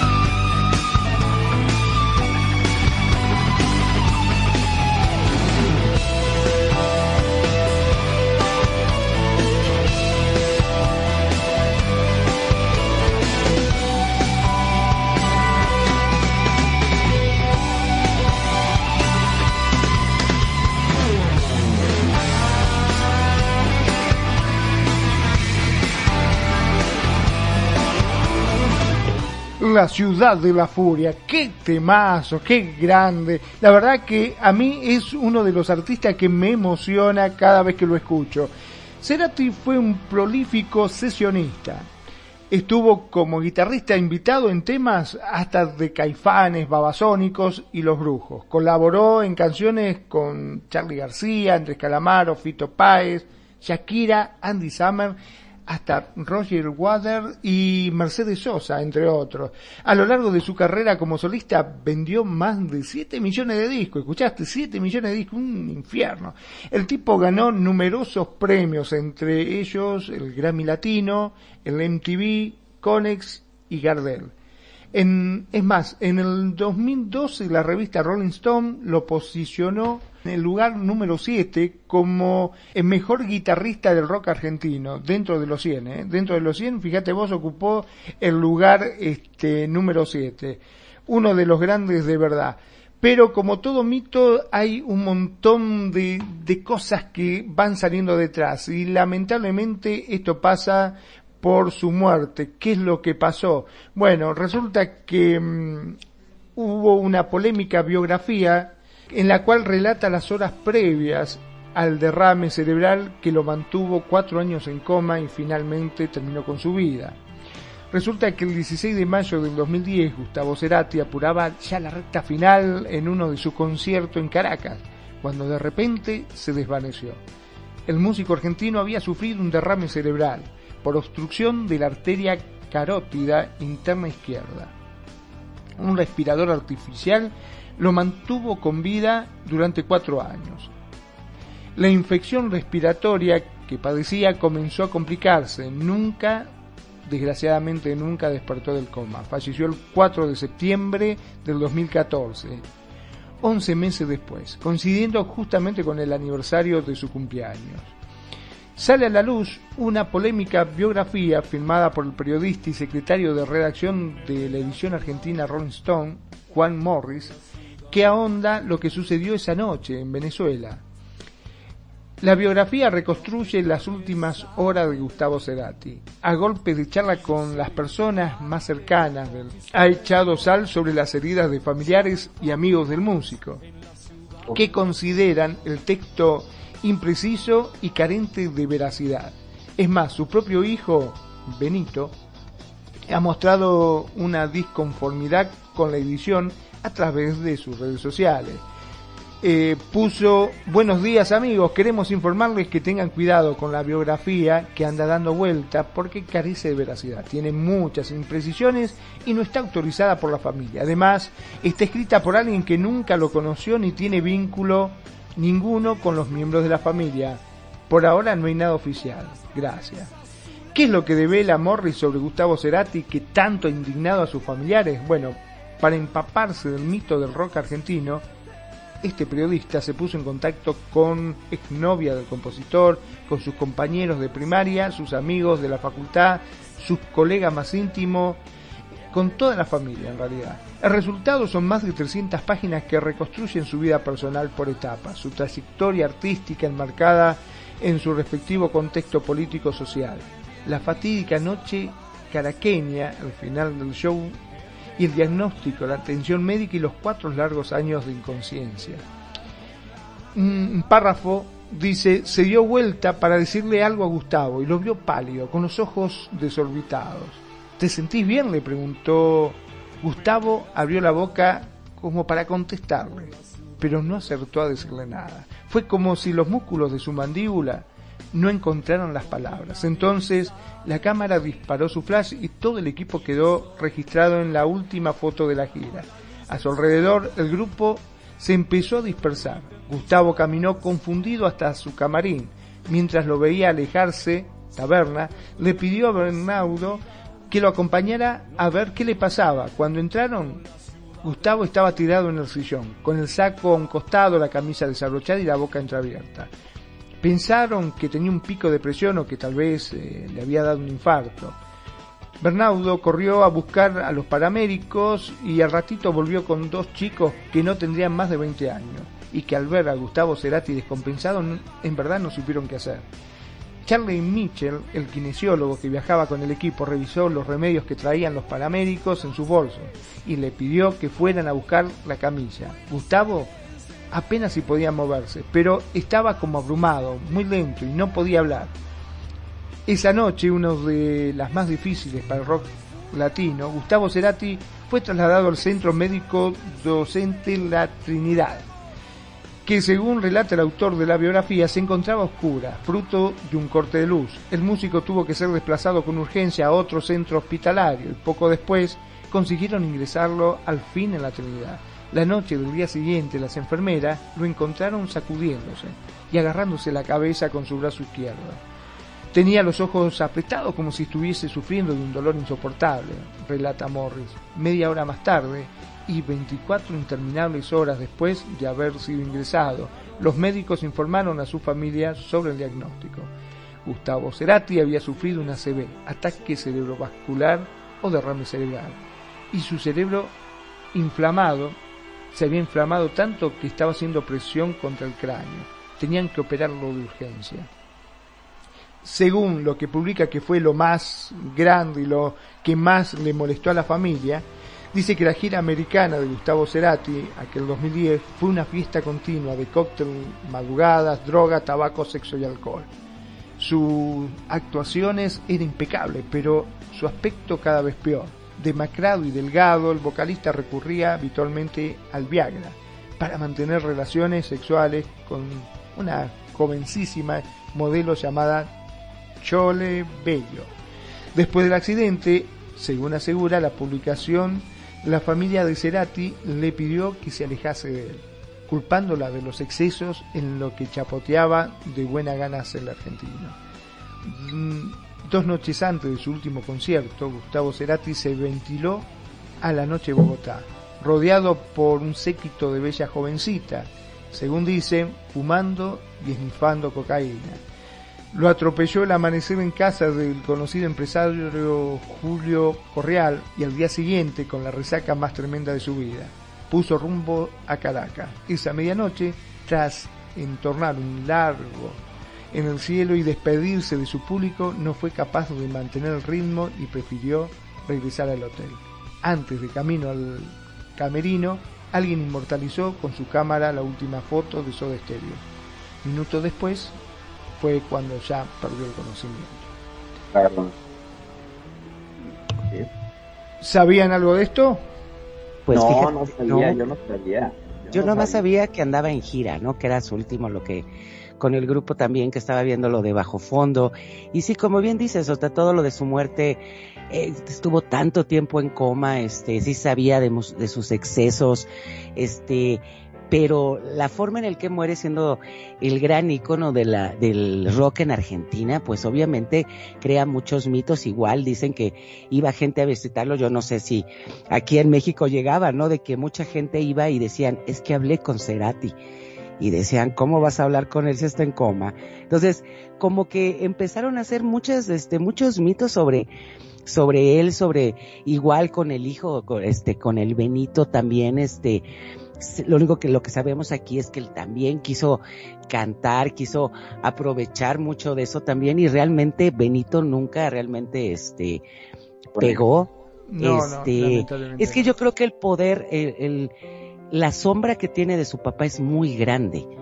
Entonces él, él siempre va a tener la comparativa del papá con él, ¿no? Entonces, siendo el gran icono que es de la, del rock en español, este Soda Stereo y Gustavo Cerati, que la facilidad que él tenía por ser publicista, de tener esas frases y, y todas esas frases que él ponía y las letras y es muy grande, ¿no? Y realmente siempre, siempre, este, será un gran mito y una gran leyenda y un gran ícono del rock en español. No sé, este, ¿qué piensa Renegado?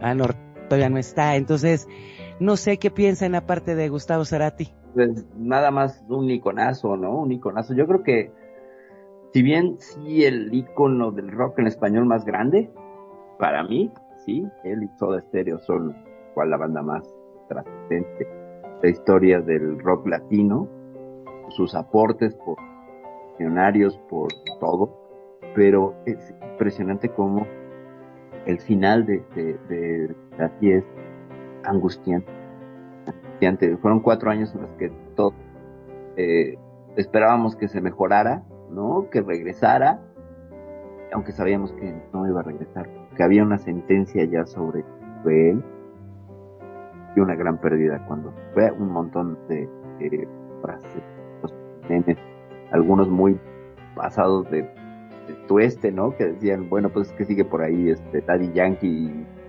¿por qué no se llevaron a Daddy Yankee? Nos dejaron a, a, a Cerati, ¿no? Eh, así era el, el, el sentir de las personas. Un grande, un grande, definitivamente, que además pues, se veía que no tenía para cuándo parar, era una máquina de creatividad, una máquina de producción. No podía aceptar. Una pena, una pena que La verdad que sí, aparte, como bien decíamos, dotados de un gran talento. Vos fijate que hay muchos que se destacan por su banda y después de solista prácticamente pasan inadvertidos que tienen que volver. En el caso de Cerati, cuando estaba con la banda la rompió y después cuando se separó la banda que estuvo como solista, también la rompió. Él siguió Sí. componiendo, nunca paró de componer. Este fue uno de los grandes de verdad y aparte se destacaba como músico. Él con la guitarra también la rompía, como decíamos acá, ¿no? Es impresionante el talento que tenía esta persona hasta que después cuando se decidió que se volvió a juntar Soda Stereo y empezó a salir nuevamente y la rompían, porque la verdad que la rompían, la gente lo apoyaba muchísimo, creo que fue una de las bandas más emblemáticas y más grandes que hubo acá en la Argentina. ¿No es así, Perfil? sin duda, para mí la más grande, ¿eh? Para mí la más grande, para mí la más trascendente, para mí la- el referente, ¿no? El referente de bandas en Latinoamérica, ya lo dije, para mí la más grande. Les admiro, pese a que al principio a mí no me gustaban tanto, cuando salió, cuando pasa el temblor, como que yo no entendía mucho, pero pues también era un imberbe. En esos tiempos no, no me interesaba mucho el rock, sí me gustaba, pero no me interesaba tanto. Eh, grande, la verdad es que un grande, y además envuelto, envuelto pues en una, en, un- en un misterio, ¿no? Porque ¿qué fue lo que pasó? ¿Fue el exceso de drogas? Yo no sé de casos donde el exceso de drogas te crea a infartos cerebrovasculares. En realidad te mueres de otra cosa. Pero pues ahí está, ¿no? Otra vez de nuevo este asunto de echarle la culpa a las drogas de todo el asunto. Sí, podemos hablar de que hay un desgaste físico, un desgaste de salud por los excesos, por el no dormir, que todo eso influye, claro que sí. Pero a mí me sorprende este asunto, esta lectura de, bueno, pues se metió de drogas y pues, ya no la pudo levantar. Como que la lectura sí apoya un poco a la familia donde, se quejan de que hay presión. Eh, accidentes cerebrovasculares pues nos puede dar a cualquiera, en cualquier momento, y cuando, no importa si eres fit, yoga, etcétera, también te dar. Yo creo que ahí hay un mito doble, ¿no? Sí, lamentablemente es terrible. Siempre detrás de un mito se le atribuye cosas, este, bueno, como en este caso, las drogas siempre, vos fíjate que en lo que es la música siempre ha estado presente, ¿no? Lamentablemente siempre se le atribuye un montón de cosas que son muchas veces inexistentes y a veces la misma banda como para poder este, seguir eh, manteniéndose en la rueda y dice, bueno, que digan lo que quiera, qué sé yo. Sí, al fin y al cabo, no importa lo que digamos, la gente va a seguir pensando lo que cree, lo que quiere, ¿no? Claro, y, también está por otro lado, pues es que te lo ponen, ¿sabes? Eh, tú estás en una banda, comparto mi experiencia en una banda chiquitita que no hizo nada, que ni grabó ni nada, pero bueno, tuvimos la oportunidad de andar de gira y codernos con tres personas interesantes. Eh, a veces te ofrecían, te ofrecen, que está ahí ya, ya ves que termina la tocada o antes ahí en el camerino donde es una tocada de varias bandas, están ahí compartiendo, pues sacan y corren eh, lo- los churros de marihuana y las líneas de coca y etcétera. Entonces, pues sí estuve ahí. Pues uno, gracias, es suficiente, no quiero sonar a vive sin drogas en realidad, pero pues, depende de lo que quiera cada quien. La fiesta y la cosa y el consumo y todo, pues va a obedecer a un asunto emocional más profundo, no solamente la culpa no es de la droga, pues. La culpa es del por qué consumes al nivel de evadirte de la realidad y al nivel que ya te creó una competencia para escapar de algo. Ya estaría un asunto mucho más terapéutico que tiene que ver con el enganche de las adicciones. ¿Qué te da la droga? Dopamina. La que te tomes te va a dar dopamina. Bueno, te va a hacer que tenga el subidón de dopamina. Teniendo el subidón de dopamina, pues ya sí. Ya no pues está tan horrible. Entonces, pues también está ese asunto y lo que nos damos cuenta es que la salud mental y emocional, aún en el ámbito del rock, pues está deteriorada, la gente no se cuida, la gente no se preocupa, la gente no da por sentado que con su brújula emocional pues ya la va a librar, está padre y está chido, pero a veces un poquito de terapia ayuda un montón, cambia las cosas bárbaro, de verdad. Para ejemplo, si hablamos de Yoko Ono, Yoko Ono acabó siendo terapia en la vida de John Lennon, pese a que él conocía todo el asunto, le cambió el set mental, lo hizo que creara otro tipo de cosas, lo dirigió y vaya, John Lennon lo mataron a balazos, no se murió de un exceso de drogas, ¿no? Se murió de un exceso de plomo, pero no de drogas, ¿no? Entonces, pues yo creo que esta diatriba que me acabo de aventar acerca del uso de las drogas y el rock y todo este asunto, pues tiene un asunto funcional que está ahí. También la fiesta, ahí hay una frase con la que quiero cerrar. El camino de los excesos conduce al, al, al castillo de la sabiduría, dicen por ahí, y eso lo escuché en el ambiente del rock. El camino de los excesos conduce al castillo de la sabiduría. Pero Mirá vos, qué importante eso también, ¿verdad? Bueno, una de las Sí. cosas que a mí me habían dicho era de que justamente a veces eh, entran en este tema de las drogas porque lo, la fama, digamos, eh, es muy efímera y son muy poquitito tiempo lo que dura. Y a veces para poder dar este asistencia a todos los requisitos que porque viste que pegaste un tema y te llaman no vení toca acá toca acá todo el mundo quiere que toques y cómo haces para divertirte en tanto cómo hace tu cuerpo para resistir tantos recitales por día capaz que no duermen una o dos horas por día porque se la pasan tocando. Y a veces necesita un complemento o algo que lo mantenga power y bueno y a veces terminan recurriendo a la droga equivocadamente, ¿no? Fíjate, hay una experiencia acerca del desgaste del trabajo y el asunto que también tuve oportunidad de pasar por ella. Ah, hay una mm, hay una cosa que se llama modafinil o modiodal que eh, lo que hace es que no duermas y sin el rebote de la cruda del no dormir, ¿sabes? O sea, estaba diseñada para pilotos de la primera guerra del Golfo, de la primera tormenta del desierto, para que los pilotos no durmieran y estuvieran siempre activos, sin el rebote y el desgaste de, de desvelarte. Entonces, en un rush de trabajo en la oficina, bueno, en la agencia, eh, pues me ofrecieron y dije, va, porque sí estaba tapadísima de trabajo, estaba, o sea, tenemos mucho trabajo y de pronto cayó más y era una locura. Y entonces pasé por eso, de- por ese asunto y lo único que me acuerdo es que eh, en lugar de relajarme, me estresó. En lugar de quitarme el sueño, me lo dio. O sea, todos los efectos al revés. Pero no sé qué tanto tenía el hecho de... Porque los demás que sí la consumieron, estaban sí relajados y, y- y rindieron y todo. Yo no digo que no rindiera, o sea, hice lo mismo, sí me costó el esfuerzo físico de estar ahí, creo que fueron días sin dormir. Eh, Pero, Pero- vos no leíste las instrucciones, capaz que tenía una flecha que apuntaba, toma en este sentido, vos lo tomaste al revés y te provocó justamente lo contrario. A lo mejor, a lo mejor probablemente. No, lo que pasa es que a veces hay una predisposición que bloquea al mismo químico. Yo tenía muchísima ansiedad acerca de cualquier sustancia, ¿sabes? Sea, recurrí a ella porque, porque ya era una situación de emergencia. No me justifico ni nada, lo hice conscientemente. También por, por probar. Te lo puedo decir de alguien que yo no soy, no bebo, por ejemplo, y que con el asunto, por ejemplo, de la WIP, pues en mi vida he fumado WIP eh, ni me he acercado a otros drogas recreativas duras que no sean una sesión este, pues, espiritual. Entonces, sí, la consumí y sí lo que me di cuenta es que hizo el efecto contrario porque tenía yo mucha ansiedad acerca de que me hiciera el efecto, ¿sabes? Entonces eso lo bloqueó. Es muy tonto mi parte compartir esto, pero vaya, finalmente, ¿qué tan dispuesto estás tú de dejar que el producto haga su servicio? Porque hay que reconocerlo. Son dañinos, sí, pero cumplen un servicio. El alcohol cumple un servicio en la vida de la gente que debe. Esto no se habla, esto no lo decimos.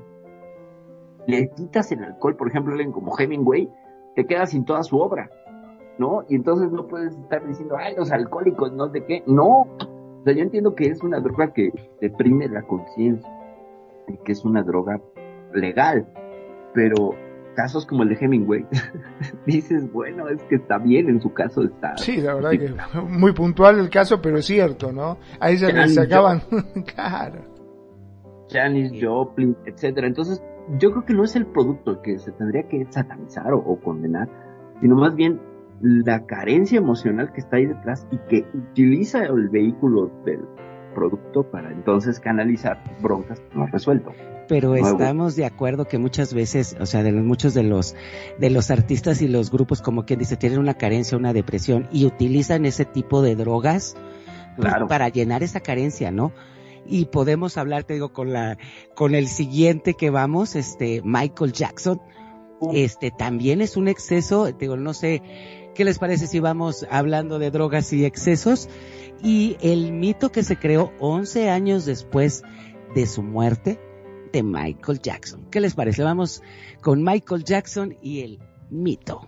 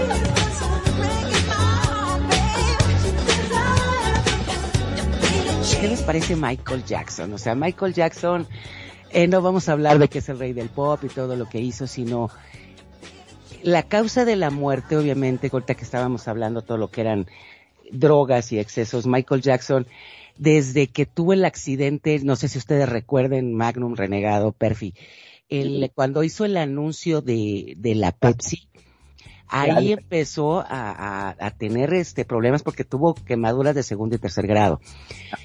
Fue creciendo, fue teniendo más éxito, tuvo demandas, tuvo este por abuso sexual, este tenía un insomnio crónico, pero lo, lo más fuerte de todo lo que es la, la muerte de, de Michael Jackson que decían que había muerto de primero de un infarto, después este porque le habían puesto más este medicina porque como sufría de insomnio, su doctor le estaba recetando medicinas que no tenía ni por qué recetarle.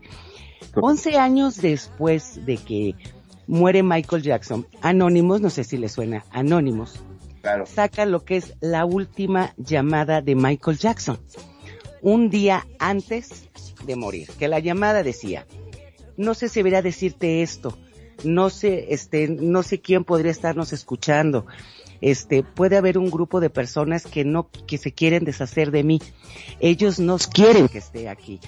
Y dice, no puedo hablar sobre esto por teléfono, no sé qué vaya a pasar, solo Dios sabe lo que ellos pueden, este, hacerme. Ellos pueden dispararme o pueden decir que morí de una sobredosis. Esa fue la última llamada, supuestamente, que dice Anónimos que, que hizo Michael Jackson, que a la hora que sacan esta llamada, Anonymous dice saca una de 92 páginas que se llama The STEM Black Book, que es el tráfico de menores que tiene que ver Donald Trump, Ivanka Trump, este, y ahí sale que Michael Jackson sabía de esta lista y también está ahí Kurt Cobain, el de Nirvana, y también Paul Walker de Rápidos y Furiosos Que también se murieron ambos. que también se murieron. No sé qué piensen de esto, ¿no? De lo que es Anonymous, lo que dijo. Magnum. Bueno, básicamente podríamos decir que le costó la vida. hay, hay cosas que desgraciadamente donde se dan a conocer y hay grupos que son muy, muy grandes, este, terminan, eh, ya sabes que la única alternativa es la muerte, no hay otra. Yo sí sabía con respecto a Michael Jackson, dentro de los mitos, ¿no? Porque como bien dijeron, hay muchos mitos que supuestamente lo habían plagiado y que había en unos de sus temas este una voz que no era la de él. ¿Sabían eso? No, no sabía. No sabía. Eh, sí, sí. em, o sea, plagiado de secuestrado físicamente. No, que supuestamente eh, hasta inclusive le habían iniciado juicio eh, Ah. a, la, a la Sony. Dice que entre los seguidores del cantante circula desde hace tiempo el rumor de que las canciones Breaking News, Kept You Hand Up y Monster no cuentan con la voz de, Ja- de Jackson, sino de un impostor. Una teoría conspirativa que llegó a los tribunales cuando una fan demandó en el 2014 a las discográficas Sony justamente por este te- tema. Mira vos, este medio estadounidense aseguraron que Sony había admitido en este juicio que la voz en esos temas no era la de, la de Jackson. Una información que el gigante musical salió a ratificar inmediatamente y que negó de manera rotunda. Con el dinero no se juega, y menos con el del mastodóntico negocio que rodea al rey del pop, quien en la última edición de la morbosa lista de Forbes sobre las celebridades ya fallecidas con más ingresos se situó por el quinto año consecutivo como número uno con casi 75 millones facturados en el 2017. De ahí que cada frase o insinuación sobre su legado levante una controversia tal y como sucedió en febrero cuando el productor Quincy Jones, ilustre colaborador del artista, aseguró de que Jackson robó parte de sus canciones de otros músicos. Pero bueno, el magnetismo que tenía este Michael Jackson era increíble y no se puede eh, digamos, negar de que era el rey del pop. Al menos eh, para mí lo era, es. ¿no? Sí, es el rey del pop independientemente de todos los documentales que fueron post-mortem. Este, del Neverland, por ejemplo, este, uno de los que sale en ese documental, casualmente él había, este, estado a favor de él en el 2005. Entonces es muy fácil, este, inventar o decir si él me hizo cuando él ya estaba muerto, ¿no? Que desgraciadamente hay un dicho que se dice que en México el que calla otorga, ¿no? Él en Sí. vez de querer estar en un juicio, se dedicó a pagar para que no destruyeran su carrera, ¿no? Independientemente, como bien dicen, o sea, todo lo que se dice de él, que, que ya no tenía este dinero, todo lo que dicen que encontraron cuando él murió, cuartos con juguetes sexuales, películas, porno, o sea, etcétera y etcétera, es de llamar mucho la atención que Anonymous sacara esa llamada, ¿no? Que también puede ser mito para borrar todo lo que también podemos decir mercadotecnia, ¿verdad? Pero es muy curioso el, el todo lo que el nombre de Michael Jackson está envuelto. No sé qué piensas, Perry. Pues es que sigue generando un montón de dinero, ¿no? Es una marca, o sea, no importa que se muriera, es como Elvis Presley, sigue generando dinero. Sigue generando, eh, hay quien tiene derechos sobre cosas, sobre canciones, y, eso va a seguir generando dinero. Entonces, pues mantener de cuando en cuando viva la llama de la polémica hace que se vuelvan a vender los Qué terrible, ¿no? Sin ir más lejos, eh, hoy por hoy, si llegan a decir a alguien, mira, yo tengo un tema grabado a capela por Michael Jackson, ¿vos no lo comprarías? ¿Vos no lo escucharías? Todo el mundo creo que, eso- que le encantaría eh, eh, escucharlo. Este, ¿Qué como pasó? vos ¿Qué decís. pasó? Sí. ¿Qué pasó con Elvis Presley? Sacaron una canción inédita hace como 8 o 10 años, ¿te acuerdas? Eh, Es cierto, no me sí. Entonces, y era, y era la voz de este hombre. Entonces, eh, cosa que ya no me creo mucho ahora con las inteligencias artificiales, donde ya puede imitarse la voz de un cantante y ya no lo que es lo real, impresionante. Pero eh, sigue siendo un negocio, ¿no? A, nivel icónico, sigue siendo que genera millones de dólares como los generaba cuando estaba vivo con todo su talento. Y nada más ya para cerrar mi comentario sería, es que es otro artista de infancia robada. Michael Jackson empezó desde muy pequeño con los Jackson 5 y, en qué momento pudo desarrollarse de manera pues comillas, normal o estándar. Promedio, no pudo y ninguno de los artistas cuando vemos que empiezan muy jóvenes tienen ese chance. ¿Y cuántas historias de niños estrellas no hemos visto que terminan estrellados, no? Actores, cantantes, etcétera, que desaparecen o que acaban teniendo finales terribles a sus veintitantos. Este es, es impresionante, no se vean checado ese dato.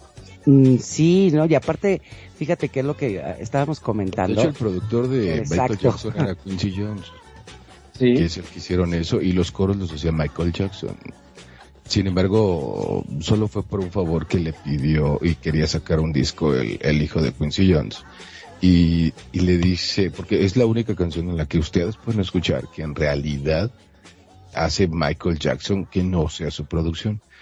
Y por agradecimiento por todo lo que es el disco thriller de 1981, es que agarra que le da la oportunidad Michael Jackson a, a Quincy Jones. Dice, claro, por supuesto, hace yo tanto por mí porque no voy a hacer algo por ti.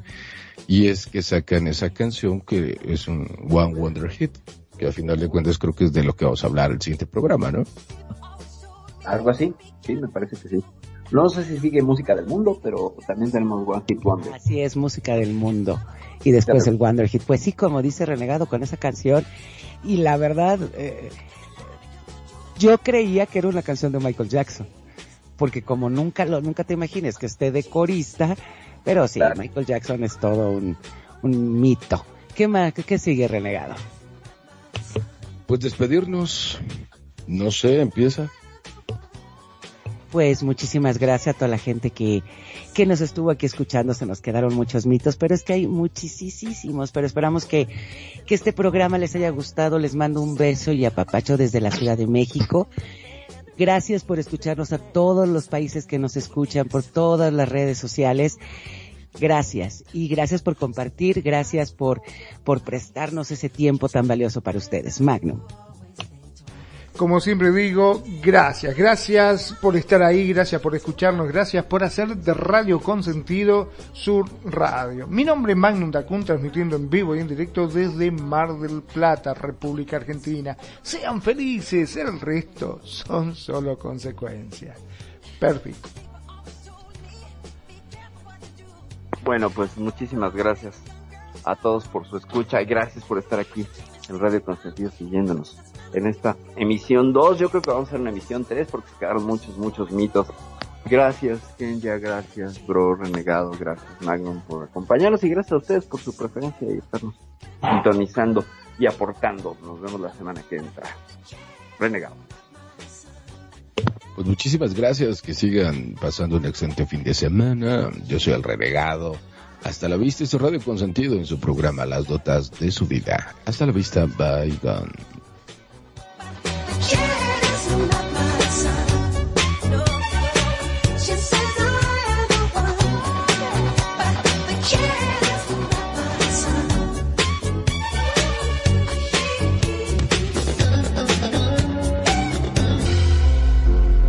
La buena música. Solo la puedes escuchar por aquí. Radio Consentido, consintiendo tus sueños. Tu mejor opción en radio por Second Life.